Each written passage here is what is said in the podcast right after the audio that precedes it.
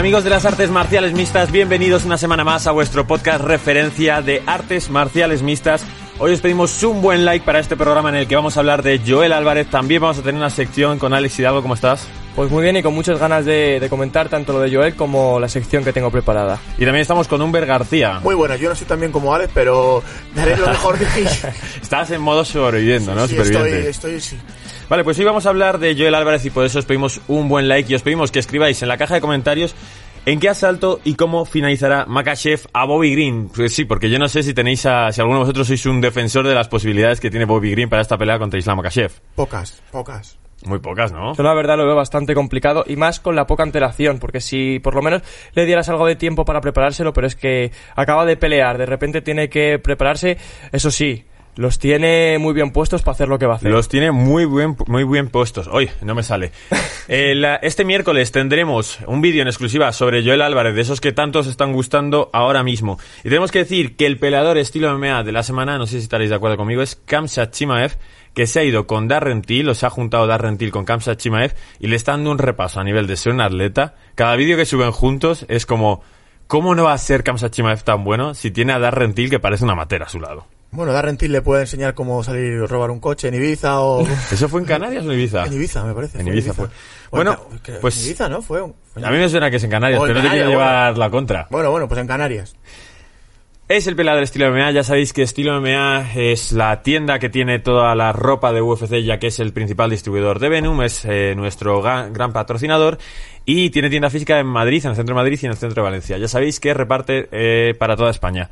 Chicos, vamos directamente a hablar de Joel contra Sarukian, pero vamos a hacer corto porque ya sabéis que este miércoles, como os hemos dicho, tendréis un vídeo especial. Joel contra Sarukian, eh, ¿qué expectativas tenéis para esta semana de pelea? Para mí va a ganar Joel, o sea, sí que lo veo bastante superior. Y veo a los dos peleadores bastante completos en todos los ámbitos. Por ejemplo, Sarukian tiene 6 victorias por KO, tiene 5 por sumisión y 6 por decisión, por lo que lo veo bastante más igualado. Pero por otro lado, Joel ha finalizado todas las peleas que ha hecho hasta el momento y aunque la mayoría se han sido por sumisión, yo lo veo igual de completo. Sobre todo se ha visto en su último combate que a pesar de que casi todos los combates los termina abajo, siempre es porque arriba se ve superior, lo van a derribar, lo derriban y abajo también es mejor. ¿Impresiones? Yo antes estaba más seguro de la victoria de él. Yo creo que va a ganar, pero he estado viendo vídeos de Sarukian estas, estas últimas semanas y, joder, te entra un poquillo el miedito, ¿eh? Porque el tipo, el tipo es muy bueno, ¿eh? Hombre, es muy bueno, pero también pensábamos que Thiago Moisés era muy, muy bueno y al final pasó lo que pasó, que yo, desde luego, cada día me sorprende más lo que es capaz de hacer Joel. Sí, seguramente lo haga de coña y estoy casi, vamos, al 100% seguro que ganará. No sé si finalizará, porque lo veo complicadillo, le veo un tío muy, muy, muy difícil de, de finalizar, pero que ganar seguro. Ahora vamos a entrar con eso. ¿Qué nivel le dais a esta pelea siendo lo más objetivos posibles? Es decir, ya sabéis que un D es una especie de suspenso, un C es que no te interesa mucho, el B hay algo, el A sí te interesa un montón y el S es lo mejor que puedes hacer. A mí personalmente le doy una. Una O sea, sobre todo para la gente objetivo de España. subjetivo. O sea, si, si somos objetivos dentro de España, sí que le daría una A porque es una pelea importante, sobre todo porque ya es en un top, ya es con gente importante, entonces es como un paso más a la hora de los peleadores en España. Así que sí que le daría una A. ¿Tú, Yo también, yo también le daré una, porque es como el, el, el- el paso adelante de Joel, decir, ¿sabes? Ponerse en, en la mira de todo el mundo, que ya lo está, pero contra alguien mucho más importante. Ah, yo siendo objetivo le daría una B, así que ya sabes que le tienes que dar... Le dije una B porque le he dicho yo, Héctor, no. Eh, es una A baja de alguna forma, porque creo que, a pesar de que me parece la pelea más interesante que hay en esa cartelera, ya que se ha caído Beneil Darius del combate contra Islam Makhachev, creo que los que no sean hardcore fans no les va a interesar mucho. Y eso que me parece la pelea más competitiva, la que más emparejada está, porque bueno, son eh, dos tipos dentro de la divi- del ranking, más o menos. Joel salió hace poco porque entraron a reemplazarle y creo que los dos son prospectos que van a ir a más. Eh, ahora nos metemos ya en el análisis. Decías que lo mismo no finaliza la pelea. Yo creo que si Joel no finaliza la pelea es difícil que la gane. Creo que va a Pues- sí, creo que Sarukian va a ir puntuando, que va a tener más derribos, ¿no? Es que yo creo que Sarukian no, no va a intentar, bueno, no, no creo que va a intentar derribarle viéndola cómo finaliza. Seguro, ¿sabes? yo creo que es la clave del juego de Sarukian. Sí, pero arriba es muy bueno también, ¿eh? Tiene un high kick de izquierda muy, muy bueno. Él tiene... un- coloca las manos bastante bien. Yo le veo bastante duro arriba, ¿eh? ¿Tú cuál crees que va a ser su estrategia? Yo sí que creo que le va a derribar porque creo que con una distancia, al final se saca 12 centímetros de diferencia, con 12 centímetros de diferencia, tal como hemos visto el striking de Joel, que está muy por encima, que está, yo le veo por, por lo menos por encima, por la altura, por la noción de la distancia, por incluso las rodillas y los codos, entonces yo creo que en el momento en el que se vea, por así decirlo, sobrepasado, va a ir al derribo, que es, por así decirlo, su juego. Podríamos meternos mucho más en este tema, pero es que si no nos cargamos el vídeo del miércoles, así que lo vamos a reservar para ese momento. Si queréis saber cómo pelear Mansarukian, subimos ya hace un mes o así, cuando se anunció la pelea, cuáles eran sus características y hay un vídeo exclusivo sobre él. Y si queréis saber las de Joel Álvarez, porque por algún casual no, no habéis estado metidos, encerrados en una cueva todos estos años, lo tendréis el vídeo el miércoles. Vamos a avanzar al combate principal. Islam Makashev se enfrenta a Bobby Green en un re- reemplazo de corto aviso. Porque, bueno, eh, Bobby Green viene de pelear la semana pasada, básicamente. Sí, o sea, el tipo es eso, en, una, semana- en, un- en dos semanas la pelea casi dos veces. Y es, es, es una buena oportunidad porque es un win-win. Todo el mundo espera que pierdas, con lo que si pierdes no pasa nada, está dentro de, de lo asumible, y si ganas, pues pegas un subidón impresionante. Sí, Bobby Green es un veterano que, que sin embargo parece muy fresco, parece que siempre que llega una pelea, como hace un estilo tan interesante, tan divertido, con tantas esquivas y demás, y, y jugándose a tanto, te da la sensación de que no ha estado toda la vida ahí, porque ahora es cuando entra en ese ranking, en ese top, y sinceramente por estilo, no, no le veo muchas capacidades, muchas oportunidades contra Islam Makashev. Hombre, es que estamos hablando de una persona que viene, por así decirlo, del estilo de Khabib. Campeón de Combat Sambo, luego también ha ganado cuatro veces, ha sido campeón del mundo, también ha ganado cuatro veces la, el campeonato ruso de Combat Sambo. Estamos hablando de el estilo ruso de voy a coger, e incluso aunque sea un poco estilo diferente, porque también tiene striking, pero al final con un striker como puede ser Bobby Green, la estrategia va a ser derribarlo, va a ser llevárselo abajo y mantenerlo como sabe hacerlo perfectamente Makachev. ¿Qué nivel de pelea le dais a esta? Antes sí le daba una S, pero ahora una A. Contra Benil Darius, Sí, yo- una S. sí, porque, Pues estás regalando notas tú, ¿eh? No, Eres el joder, típico eso- profesor eso- simpático que te aprueba solo con ir a clase. Eh, Era un peleón eso, tío, era el, el nuevo el nuevo aspirante a- al Pero igual eran personalidades muy poco llamativas, ¿no? La Islam Makashev un poco más, pero Benil Islam no es un Darius... tipo muy carismático y, la de- Y Darius menos. Darius menos. Yo sí que le, dar- le daría una B+. O sea, no le llegaría a la A porque... Por, sobre todo porque no le veo intriga a esa pelea. Le veo que está muy decantada para un lado, que a lo mejor sorprende, pero a priori es una pelea que voy a ver, por así decirlo, con un favorito ya. Claro. por sí. Ha vuelto. Sí, sí, ha vuelto la cámara a enfocarnos. Yo también le daría una B, porque creo que sí que todo el mundo va a querer ver qué hace Islam Makashev, pero veo que el estilo de Bobby Green tan divertido de te bajo las manos y te voy pegando con golpes rectos, que le va a venir bien para intentar estar lejos en los derribos, pero que no va a poder lucirse, porque Islam Makashev no le va a jugar su juego. No, hombre, a no ser que eh, vaya tan sobrado que le quiera ganar arriba. Hombre, el, el, el juego de Islam es, es siempre el mismo, pero ya la primera, el, el debut de, de Makachev le noquearon con una mano, entonces ahí tiene su chance Bobby Green. Si lo han hecho otros, Sí, no, porque no lo iba a hacer Bobby Green, pero creo que también ahora la estrategia es distinta, Sí. sabe que cada pelea es la oportunidad titular. Esta pelea la hace de trámite va, para ganar, por supuesto, el buen dinero que gana, pero sobre todo para decir, bueno, yo he ganado mi pelea, yo he estado cuando tenía que estar, así que simplemente mm, la siguiente pelea por el título es la mía. Aparte, eh, Islam es, el, es el, el peleador que menos golpes recibe en- entre asalto y asalto. Le- vi una estadística el otro Hombre, día. entre asalto y asalto espero que su sea, esquina no le pegue, ¿sabes? No, coño. Me refiero que en los asaltos, que es, es el peleador que menos golpes toma. O sea, desde que le pegaron, desde Mm. que le sacudieron y le noquearon, desde esa vez eh, empezó a desarrollar mucho, mucho mejor una estrategia y es el peleador que menos golpes recibe. Joder, es un dato interesante. Es que es muy eficiente. Al final, cuando tienes un estilo, por así decirlo, tan dominante en el que sabes dominar todas las partes del juego y te lo puedes llevar en cualquier momento, tanto arriba como abajo, porque al final es bueno en los derribos, pero es lo que decíamos, es como una versión de Khabib en la que arriba es, mm, por así decirlo, más creativo, tiene más formas, entonces no es que sabes 100% que te va a ir a derribar, sino que puede jugar más con eso. Sí, además por su personalidad, que como hemos dicho muchas veces aquí, es el, el único ruso divertido del equipo de Javier Nurmagomedov, siempre le están vacilando y tal. Sí que podría crecerse y plantear, bueno, voy a intentar ganarte arriba y tengo el recurso B porque en principio son cinco asaltos, soy una persona a la que es difícil noquear y si veo que las cosas van mal, tengo muchos planes detrás.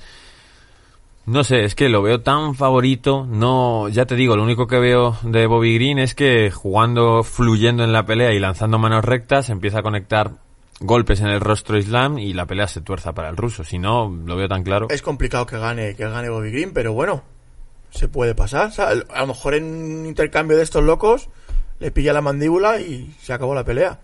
Es difícil, mucho, pero que puede pasar. Hombre, si tú estuvieses en su esquina, ¿qué, qué estrategia hubieses desarrollado para esta pelea? Encima Corre. con tan- Corre.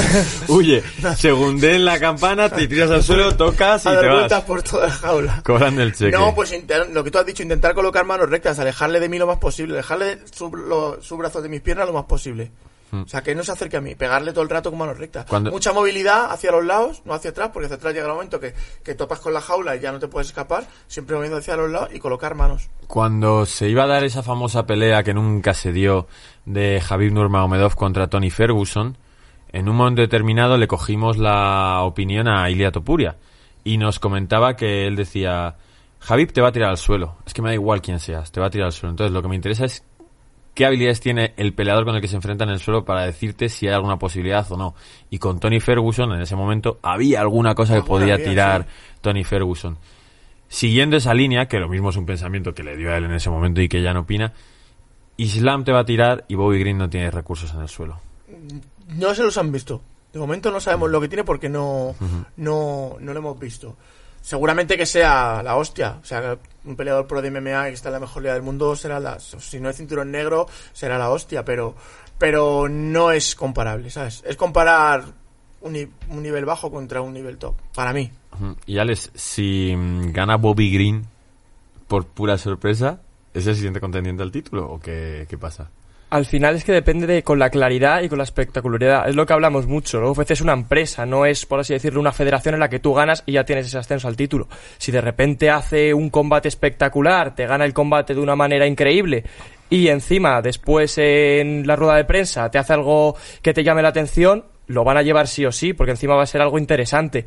Todo depende para mí de cómo gane la pelea, más que de si gana o pierde. Me sorprende bastante que Bobby Green es un peleador que, que la última vez que le noquean es en 2016, Dustin Poirier. Dice mucho de qué peleador es, o sea, las últimas derrotas que ha tenido, porque sube y baja, no son knockouts, son decisiones, son peleas cerradas más o menos. Bueno, dentro de cada no me parece mal reemplazo. Mejor ver a Islam Makachev pelear contra Bobby Green que no verle. Y además Bobby Green es un tipo divertido dentro Sí, de mira, con hizo un peleón brutal. ¿sabes? Es un tío que siempre mola verle, tío. Hace buenas peleas, sí. Bueno, pues nada, vamos a ir abandonando esta parte del programa. Os pedimos un buen like y nos vamos a ir con la siguiente sección, que es la que nos trae Alex Alcón. Hasta luego.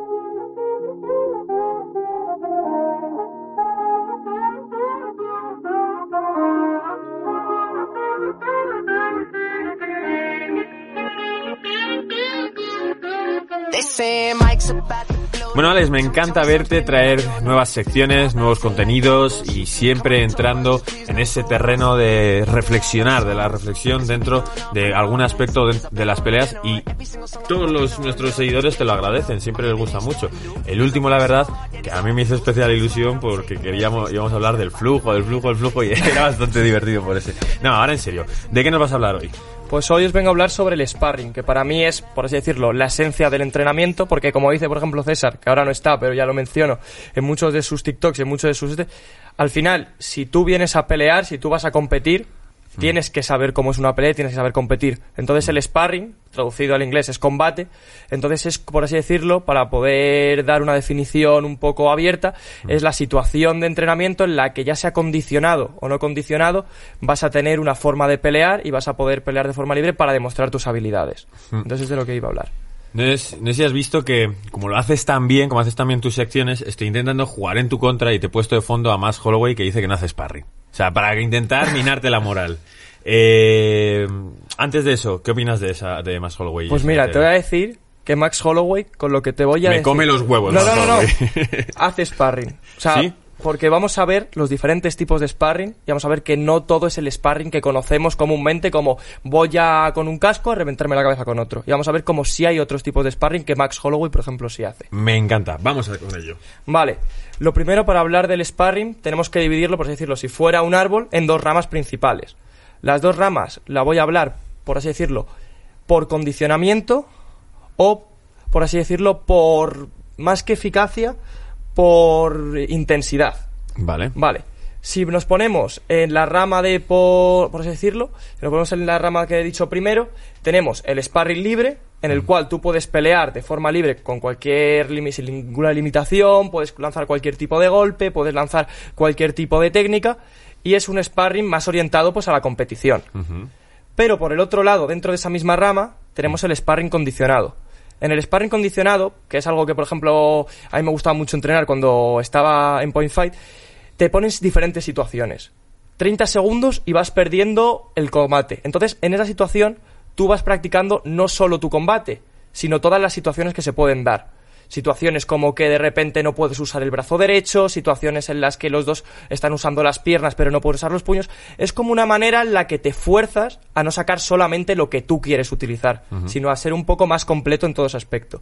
Entonces, dentro de ese ámbito podríamos encontrar el sparring libre y el sparring condicionado. El sparring condicionado puede ser por lo que digo, vas perdiendo el combate o uno solo utiliza puños o otro solo utiliza piernas. Entonces, a raíz de ahí vas como jugando para que las carencias o el potencial que tiene el peleador en algo, potenciarlo aún más. Sí, Humber, por ejemplo, eh, tú como entrenador utilizas mucho el sparring condicionado más allá de solo boxeo, eh, solo grappling y demás. Sí, a veces lo que hacemos es, eh, por ejemplo, es ponemos a un tío en la montada, ¿sabes? Y tienes que estar a salir. Cuando salgas, otra vez. Cuando salgas, otra vez. o en la espalda. O trabajamos en la reja, ¿sabes? O ese tipo, ese tipo de, de situaciones también. Y has llegado a ponerte, venga, este es sparring como si te quedas en un minuto y vas perdiendo la pelea. No, lo que hacemos al final, siempre cuando suena, como tenemos el tiempo, Sí. eh, cuando suena el tac, los últimos 10 segundos, siempre acabar, que intentar acabar pegando, ¿sabes? Siempre eso lo, lo- lo- lo tenemos como mecanizado. Cuando llega el final, que, que los últimos golpes sean los tuyos. Entonces, para que, eh, porque uno, la, el- la gente se queda con lo último que ve. Entonces, si es posible que aunque, a ver, si te han tirado cuatro veces, aunque le pegues dos cates, no, Claro. la pelea está perdida. O el asalto está perdido. Pero si está ajustadito y le metes dos o tres manos hacia el final y acabas como por encima, siempre es mejor. Vale, lo que voy a hablar ahora es voy a hablaros sobre intensidad, el sparring según intensidad. Y las fotos se las quiero agradecer a un seguidor que se llama Jerai Combat Trainer en Instagram, que, saludo, Geray. que me ha pasado las fotos, entonces pues se lo quería agradecer. Vamos a hablar sobre los cinco tipos de sparring según la intensidad. Y empezamos por el más flojo, que es el, por ejemplo, lo que te iba a decir de Max Holloway. El sparring al toque. No todos los sparring tienen que ser golpear para matar, golpear para tal. Y este tipo de sparring, por ejemplo, se utiliza mucho los días antes de un encuentro o cuando una persona está empezando, que es un tipo de sparring en el que lo que predomina es el conocer la distancia, el conocer más o menos el juego, en saber las nociones. Que por ejemplo se puede, ya no solo puede ser sparring, sino el típico juego que se utiliza en muchos gimnasios de tocar el hombro sin que te toquen. Es como un sparring en el cual no tienes que aprovechar pegada, no tienes que centrarte tampoco ni siquiera en la técnica, Solo tienes que fluir, ah, saber cómo va a ser un combate, saber que el oponente se va a acercar, se va a alejar. Entonces, esas nociones te los da el sparring al toque y es un sparring que también está dentro de este mundo y que no todo es el sparring fuerte. Vale, siguiente nivel. El siguiente nivel ya pasamos a un sparring técnico. La diferencia con el sparring al toque tampoco hay pegada, pero en este no solo te centras en tocar, no solo te centras en tal, sino te centras en las técnicas que vas a utilizar. Mientras el sparring de fluir es mucho más de tocar, da igual la técnica, las manos tienen que ir bajas, no tienes que estar tenso. Lo principal del sparring flu- de flujo es no estar tenso, es fluir, como dice la propia palabra. Este sparring lo que busca es que la técnica salga correctamente, que tu cerebro poco a poco vaya asimilando estas técnicas, las vaya asimilando dentro de su cuerpo, para que en un futuro, cuando ya se haga el sparring fuerte o incluso la situación de combate, salgan de una manera muy efectiva. Y ya no solo eso, sino para la propia defensa, el peleador que está defendiendo tampoco tenga ese miedo, porque si no, cuando una persona va a atacarte con todo y tú estás empezando, te da miedo a que te golpeen, entonces vas a salir corriendo. Si tú haces este sparring técnico en el que no pegas fuerte, esa persona va a mejorar también mejor su defensa. Humber, yo, por lo que te conozco, no te veo de este tipo de sparring. Yo te veo a ti de ir a machete. No, Nosotros tenemos, a ver, depende de los del, del momento, pero los sparring que hacemos suelen ser controlados, pero suelen ser durillos. Ah, yo tengo que decirte que las- el mes ese que entrené contigo el año pasado, El mítico mes. el mítico mes, tampoco eran durillos los sparring y la gente te trataba bien. Sí, no, pero a ver, no, no, también de Gonzalo Campos se mejora la lista de MMA y le, vamos, ¿Ese le damos yo? una paliza.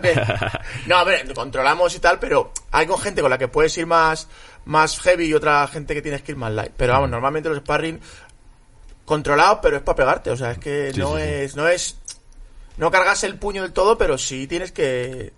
Ujú, ¿Sabes? tienes que dar, sí. Entiendo, entiendo este tipo de sparring de este nivel y, y entiendo la diferencia de, claro, ya no es fluir y jugar con la distancia, sino, vale, no le vas a pegar un puñetazo directo en el rostro, pero hace el puño como que se lo das y, le tocas o lo que sea. ¿Llegas a tocar en este tipo de sparring o...? Sí, o sea, lo principal es lo que estamos hablando, es conocer la técnica de una buena manera, es saber que, sobre todo en ese sparring técnico, es saber que ese golpe llegaría de una forma correcta, que te vas a cu- que estás cubriéndote mientras das ese golpe, es como el sparring de aprendizaje. Tú en ese sparring no te centras en ganar el combate, no te centras en tal, por esto, por ejemplo, el sparring junto con el neutro, que es el que vamos a hablar ahora, el segundo nivel de sparring, lo que estamos hablando de él es que es un sparring que, por ejemplo, se utiliza mucho después de haber una técnica, porque después de haber una técnica, haz un sparring neutro, haz un sparring tal, y va- un sparring técnico y vas probando esta técnica, porque así no tienes la necesidad de tengo que noquearlo o tengo que ganarle. Pues explícanos el neutro ya que estás. El sparring neutro es el más común que se puede ver dentro de los entrenamientos y es como decía Humber, tú no vas a matarlo, tú no vas a arrancarle la cabeza, pero sí que vas a golpear, sí que vas a no, hace- no hacer daño, pero sí tienes esa contundencia. Si tienes que, por ejemplo, sobre todo, se dan las partes bajas. Los golpes a la cabeza siguen sin ser a plena potencia, pero los low, los low kicks ya empiezan a ir más fuerte, los golpes al cuerpo también empiezan a ir más. Sobre todo te cuidan de la parte más sobre así decirlo, de la parte más de arriba, de la parte más de los golpes peligrosos que pueden ir a la cabeza y sobre todo que no se dé situación de KO y ni los derribos, por ejemplo, no se puede derribar de golpe o no se puede derribar con intención de hacer daño. Es sobre todo como que ya te ves metiendo en el juego pero no estás completamente. Y uno de los detalles es que el sparring neutro también se puede utilizar, como hemos dicho antes, muy condicionado. Es como el más variable. Porque en los otros no puedes variarlo tanto, pero en este, lo que me decíamos antes, de uno ataca, otro defiende. Uno está utilizando piernas, otro no. Al final el sparring neutro, al ser como una situación tan común, podemos utilizarlo de muchísimas maneras. Sí, sí, sí. Además, eh, será bastante eficiente utilizar. Yo, claro, yo lo conozco por intensidades que no sé si es la otra rama de la que me has hablado. Quiero decir, para mí sería sparring al 70%. Venga, chicos, a jugar. ¿Sabes? Es Claro. lo que más o menos sería.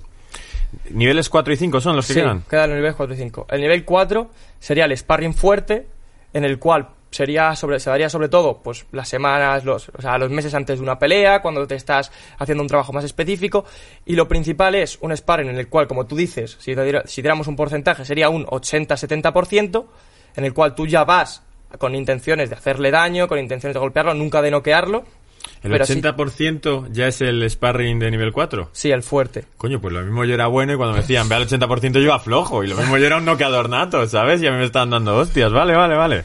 Entonces, en este sparring, la principal diferencia con el sparring que vamos a ver ahora es la ausencia de codos y de rodillas. Es algo que puede ser muy lesivo, es algo que puede hacer que el, sparring no llegue bien, entonces intentar ya no solo evitarlo, sino en caso de que tengamos coderas, en caso de que tengamos rodilleras, todo lo que podamos hacer para que el sparring sea completo y tenga la pegada y tenga ese factor añadido, pero que a la vez no sea peligroso poder utilizarlo. Es lo principal del sparring fuerte. Los derribos ya son más completos, puedes utilizar cualquier tipo de transiciones, incluso las llaves ya pueden ser completas, ya no es simplemente que tengas que hacerlo flojo, sino marcar la llave, sino que ya puedes incluso ahogar al rival o darle un golpe fuerte. Lo principal sería yo- la ausencia de rodillas y codos. Yo creo que en MMA con las sumisión- sumisiones, perdón, casi siempre en cualquier tipo de sparring Sí. permites que se acabe la sumisión. Pero al final con un novato, con una persona que está empezando, no lo haría tan así, sobre todo para que no se alejara del deporte. No, claro, con un novato sobre todo le dejas jugar, le dejas claro. que... Hoy le- hay gente que, que tienes que soltar porque sabes que le vas a hacer daño, no palmea. Yo veo veces que a lo mejor coges una palanca de brazo o lo que sea, o le estás estrangulando y no palmea y dices, es que tengo que soltarte porque si no. Claro, pero hasta yo, eh, con una graduación baja en Jiu-Jitsu, he llegado a coger y decir exactamente lo mismo que tú. Es decir, es que vale, no vas a palmear, yo no te voy a reventar. Claro, claro, no. Y lo mismo ni siquiera estabas para palmear y tú crees que podías haber salido, pero yo no me la voy a jugar porque veo que, que no estás, que no tienes como el conocimiento suficiente como para que intentes No, salir de esta aparte posición. que es eso, a lo mejor estás aguantando una palanca o lo que sea y se rompe y a ver, por, por si me dices, joder, es un campeonato del mundo, es una final, eh, es una pelea importante, vale, pero un entrenamiento, tío, Claro, encima si el entrenador lesiona al alumno, vamos. a mí, más, al revés, más a una lesión al entrenador alguna vez que otra. y el último, ¿cuál es? ¿Cómo se llama? el sparring de pelea, que como hemos dicho antes, sparring se traduce como pelea y sería un combate total. Lo que podemos entender como combate, lo que podemos entender como pelea que vemos en un octógono, que vemos en tal, ese sería el tipo de sparring más completo. que se puede hacer, como decimos, tanto en el propio octógono como en un entrenamiento. Sería un sparring en el que tú tienes que darlo todo al 100%. Tú ahí te estás jugando a algo. Tú ahí tienes... Tu objetivo en los otros es aprender, disfrutar, incluso en el penúltimo y en el neutro es ganar. Pero aquí tienes que ir a por todo, tienes que darlo todo para ganar. Aquí tienes que ir al 100%. Esto ya es todo o nada. Entonces es como, por así decirlo, muchas veces con esto lo que tienes que hacer es como darle un factor añadido de si ganas, pues tienes tal incentivo o si tienes que entrenar para esta pelea. Entonces, tienes que darle siempre un factor añadido para que el peleador, o sea, los dos que están haciendo el sparring, vayan al 100%. Y esto, por ejemplo, se tiene que dar sobre todo en situaciones cuando no tienes un factor lesivo delante. Por ejemplo, si tienes una pelea dentro de poco, en una semana, en dos semanas, en tres semanas, no puedes hacer esto porque es lo que pasa en muchas peleas. Y es lo que hablaba, por ejemplo, en este libro, que me resultó curioso, que es que justo lo he visto, que muchos peleadores se lesionan las semanas antes porque se ponen a hacer sparring de pelea o sparring fuerte justo esta semana y de repente, ¡pum!, lesión. Y por eso pues- muchísimas peleas se caen en el último momento, porque esto no se puede hacer, ese tipo de sparring, en el último momento. Se tienen que hacer con mucha preparación de antemano. Es muy típico en gimnasios grandes tipo American Top Team, Kings MMA, que durante la preparación de tu pelea te pones a hacer sparring fuerte con un peleador que es tan bueno como tú y como no tienes, no eres la estrella del, del gimnasio, no están tan pendientes de ti, te noquean a tres semanas de que tú vayas a competir. Eso pasa muchas veces y es una locura, tío. Y es una locura. Y mucho, y la gente a veces sigue peleando porque, bueno, pues ganas un dinero y tal, pero no deberías. Si te han noqueado hace tres semanas, pues eso ponen las suspensiones a seis meses tras nocaut. Claro, si es que es lógico, si tú te has noqueado, es que pues, puedes tener un daño serio, ¿sabes? O sea, no, eso no está bien, tío. Nosotros siempre hacemos lo mismo. Eh, antes de una pelea, la última semana, ni se guantea ni nada. Aparte, por, por cuidarte, porque tú tengas el hambre. Esto es como la, la, la, como cuando cortas peso. Te estás bebiendo agua y de repente te la quitan y tu cuerpo la elimina. Pues esto es lo mismo. Estás aquí haciendo sparring, mucho sparring, disfrutando y cuando llega la semana de antes, para. Y tu cuerpo está como tiene necesidad de pegarse, ¿sabes? Para que llegues a la, a la pelea con más, con más ganas, con más mono. Pues yo eso lo sé, pero nunca lo he entendido. O sea, entiendo por qué se hace, entiendo los beneficios que tiene, pero tener a un peleador durante una semana sin vivir de esas experiencias, de primeras, a mí se me hace raro, sin, sin pelear durante esa semana. O sea, lo entiendo por qué se hace, pero... Sobre todo por choca. cuidar, por cuidar al peleador. Pero yo nosotros lo hacemos también por eso, porque tengas el hambre este de. de Y pelear. para eso pueden estar los otros sparring, ¿no? Claro, estos tipos de sparring me parecen que son muy completos y que se pueden utilizar para este tipo de cosas. Que falta una semana, que faltan dos semanas y esa persona tiene la necesidad o tiene tal. No es necesario, a lo mejor no es necesario que esa persona se vaya a reventar. A lo mejor un sparring técnico, algo para soltar, para que los músculos no estén agarrotados, para liberar tensiones. Pueden ser, en vez de simplemente, pues, los tipos de sparring más comunes que se conocían antes. ¿Hemos acabado la sección? Sí, está finiquitada. Pues estos son los tipos de sparring por Alex Halcón. Eh, nosotros seguimos con el programa para hablar un poco de lo que pasó en este UFC Fight Night 201 en el que Johnny Walker acaba un poco enterrado en lo que iba a ser una Se bebe su propio whisky. Seguimos con ello.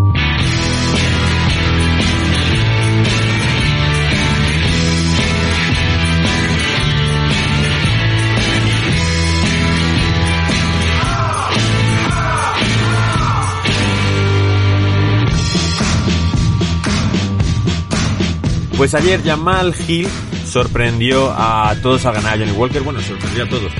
Rompió tu racha como pronosticador. Eh, eh, este año ha sido la, la- la primera mancha, una, una mácula terrible en mi, en mi carrera. No, no, no es la primera, Sigan, te recuerdo, ¿eh? Es verdad, bueno, la segunda, joder, Gonzalo, cómo, ahí. cómo apunta y cómo tira, ¿eh? Hombre, es que te estás tirando aquí el pisto de que adivinas siempre. Ah, tío, no puede uno destacar, tío. En este mundo, a, a poquito que saques la cabeza te la pisas. no quiero a nadie que destaque sobre mí. No, eh, joder, Johnny Walker, con lo que molaba ese tío. Todo Pues- caos en el primer minuto, tal. Y Pues ha perdido cuatro racha. peleas. Sí, sí, y encima lo noquean feo, tío. ¿Qué opináis de esa pelea? Yo es que para mí no le veo con la confianza, ya solo al entrar no le veo con la confianza que se le veía antes en las peleas, entrando con esa energía, entrando con esa fuerza, como que mm, al final yo creo que psicológicamente le ha afectado casi más que físicamente, porque a la hora de moverse, a la hora de tal, sí que lo veo, pero lo que es el mentón y lo que es el factor psicológico yo le veo muy cambiado a como estaba en las primeras peleas. ¿Pero creéis que en el mentón hay algo de psicológico? Yo creo que se No, me refiero que no, en el mentón y en el psicológico, en plan separados, pero creo que los dos los tiene Estoy fastidiados. tocado. Sí es verdad que en esa división hay que poder aguantar una que otra mano. Que no me pidan a mí aguantarla, también te digo, eh, semicompletos, tal, pero da la sensación de que Johnny Walker, pues bueno, pues cuando le tocan se apaga. Sí, Y eso que eh, físicamente era superior al otro, tío. Había una diferencia física enorme, ¿eh? Johnny Walker es gigante. Sí, sí, o sea, eh, enorme. No sé cuánto peso cortaría, pero es que se le veía a, a, a Gil se le veía pequeño al lado suyo, tío. O sea, era, era, un- era un monstruo, tío. Claro, pero te quedas con la sensación. Johnny Walker va a tener espacio siempre en la UFC, siempre que él quiera, porque para pelear fuera del top, un tipo que es entretenido porque pega de forma locada y recibe knockouts, vale, perfecto. Pero es que hubo un momento cuando cogió esa racha tan buena que decías, es que puede pelear también con los pesos pesados si acaba siendo un campeón. Y ahora mismo da una sensación de que, de que no entra con esa energía que habéis hablado vosotros. No, entra, o sea, entra, sí, en- hace su show y tal, pero al principio es lo que dice Alex, los gestos y todo a la hora de entrar en el ring, antes era como más decidido. También creo que es la- el, el venir de tantas peleas perdidas es- se, se te carga la mochila, es más presión. Sobre todo es que no le tienen miedo. O sea, quiero decir, si ahora, ahora si te enfrentas a Johnny Walker es como, nada, tú ve a hacer tu pelea, defiéndete bien y coloca alguna mano que lo vas a noquear. Claro, ya sabes que tiene la... Claro, y si encima ya le llevas a un luchador, pues que te lleva al suelo y, y te somete. O sea, es que bueno. Pobre Johnny Walker, ¿qué futuro le ves eh, en la UFC? Yo es que le veo, como tú dices, en peleas atractivas que llamen la atención contra nombres que no sean muy top, pero que te puedan hacer una pelea entretenida de ver y ganando su dinero de esa manera. Pero no lo veo en un top 5, en un top 10, no, no creo que gane esas peleas. Qué lástima. Hombre, también te digo que tal y como es la división, es corta y demás, si por lo que sea hace un par de ajustes y gana dos o tres peleas, pues Igual lo se mismo otra vez. está el- dentro de eso. el- sí. Pero bueno, es una pena porque son esos peleadores que, que te da la sensación que tenían un halo de estrella. Yo en su momento veía a un Johnny Walker futuro campeón, Sí, divertido. eso se hablaba, se hablaba que Sí. podía ser un campeón, vamos, cuando se ap- apuntaba súper alto. Bueno, más peleas hemos tenido. Eh, Kyle Daukaus somete a Jimmy Pickett por Bravo Choke, o sea, por eh, un de Ars, en el último segundo del primer asalto, Al final, o sea, al final, o sea, es que si hubiera aguantado un segundo más, se había salvado, porque es que según toca, Toca y suena. suena la campana, tío. Claro, y Kyle dice, oye, oye, oye, Sí, sí, he sí. ganado, ¿no? He ganado, no me jodáis que, que esto ha palmeado y que, bueno, Jimmy Pickett había peleado hace poco, es un rival complicado y Kyle Daukaus, los hermanos Daukaus se les da muy bien, lo están haciendo muy bien, su hermano ya está en las peleas importantes del peso pesado, perdió contra Perdió Ruiz contra la última. Bueno, pues ahí haciendo ruidos y, bueno, ruidos no, ruido, porque como hagas ruidos queda, muy, queda extraño. Y otro que se llevó el bono de la noche fue David Zonama, que noqueó en el primer asalto a Gabriel Benítez y muy feo el KO también. Y eso que, que el Mowgli Benítez le, le conectó una mano, se fue para atrás y yo creía que lo tenía, macho. Pero aguantó y le empezó a pegar. Y es que lo que tú dices, cayó feo, ¿eh? Le- Porque es un KO de pie en el que primero entra una pequeña mano Y y, en no- cuanto no cruza a la y- izquierda le cayeron que 6 7 manos Sí, sí, limpias. sí, le cayeron Uf. varios, varios golpes limpios y fue feo, macho. Y, y, y se pegaban, o sea, sonaban fuerte los golpes, ¿eh? Los dos tiraban, tiraban con ganas, ¿eh? O sea, pegadores, pegadores total. Completamente. El último bono de la noche se lo lleva Stephanie Eger al someter en el primer asalto por palanca de brazo a Jessica Rose Clark, a la que derriban muy bien, movimientos muy judocas, la tira al suelo y, y como decían eh, nuestros compañeros de Eurosport, en este caso estaba Inés Maeso en la retransmisión de, de la pelea junto a César Alonso y Jorge Lera, recordó mucho a los momentos buenos de Ronda Rousey. Fue como una peleadora, te derribo, te hago la palanca que es la llave experta y te gano en el primer asalto fácil. Jim Miller, ¿eh? Vuelve a vencer. Pe- que- la- que habían cortado. No, no, no. Jim Miller sigue y consigue con 23 victorias en la UFC vale. empatar con Donald Cerrone como el que más victorias tiene. Y Pero, ojo, eh, yo, te, lo juro, tenía en la, la cabeza cuando le digo, joder, este hombre no lo habían cortado, o sea, que se iba a retirar o algo, tío. y ojo que Jim Miller, al contrario que Donald Cowboy Cerrone, no se le espera luchar dentro del top 15. Entonces tienes rivales más asequibles y puede obtener más victorias. Yo no creo que Donald Cerrone vaya a aguantar tanto como Jim Miller. No creo, tío. El del cabo ya yo creo que sí pelea una vez más. Se puede esperar muy poco de más peleas. Pero Jim Miller, como es que es un jornalero, él va. Sí, él va es su curro. No de los de España, que Sí, cuando sí, llamas sí, jornalero en MMA España es que va a perder. No, él va, gana a veces, pierde a veces. Pierde, sí. Está, pero- Intenta pelear cuatro veces al año si puede, gana su dinero. Perfecto. Él, él dijo que cuando empezó a pelear él trabajaba en la construcción. Y dice, joder, eh, hice una pelea y gané más que todo un mes trabajando. Y dije, pues dejé mi trabajo en la construcción y dije, pues a pelear. Pues a Él- pelear. Él y su hermano, porque su hermano también pelea. Y, y la verdad que eso es un, es un clásico, tío. Es que hay gente que no tiene esa ambición, no tiene la necesidad de decir voy a ganar, voy a por el título, quiero ser el mejor.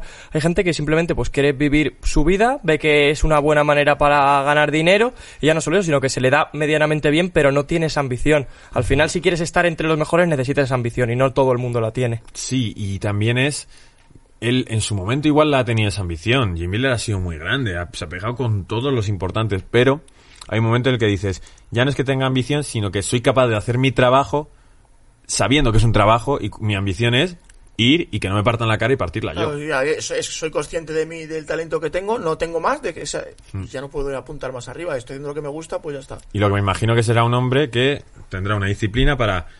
No estoy yendo ya por el título, pero yo sigo yendo a estos tres entrenamientos diarios, a lo que sea, y yo en todo momento estoy preparado para pelear en dos meses más. Es que es un hombre de compañía total. Sí, sí, totalmente. Bueno, eh, la cartelera total, las peleas entre los 12 combates solo duraron dos horas, hubo un montón de finalizaciones, creo que solo tres peleas se van a decisión, creo, si no me acuerdo mal, o cuatro de ellas. Y nada, nos quedamos con Joaquín Buckley, que es el autor de ese KO tan espectacular en su momento, la patada ninja total, pero que en esta ocasión, pues bueno, se fue a la decisión y ganó por decisión dividida. Yo creía que había perdido esa pelea, tío, porque el primer asalto es verdad que, o sea, lo gana el, el rival de Buckley, el segundo lo gana claramente él, y el tercero le tira dos veces, eh, le coge una postura mala, está por encima, y aún así se la dieron a él. Pues con esto nos quedamos. Esto ha sido Generación MMA, temporada 4, capítulo 37. Esta semana pelea Joel Álvarez y por eso este miércoles tendréis ese contenido especial. También deciros que, por supuesto, los que estáis aquí nos regaléis un buen like y nos escribáis en la caja de comentarios qué es lo que más os ha gustado del programa. Y para nuestros seguidores de Patreon, a los que tanto queremos, pues tendremos otros dos contenidos esta semana. Uno de ellos será un debate sobre la situación de Joe Rogan que vimos en el grupo que os gustaba bastante. Y otro de ellos vamos a reaccionar a una canción que le hicieron a Conor McGregor. Hasta pronto, chao.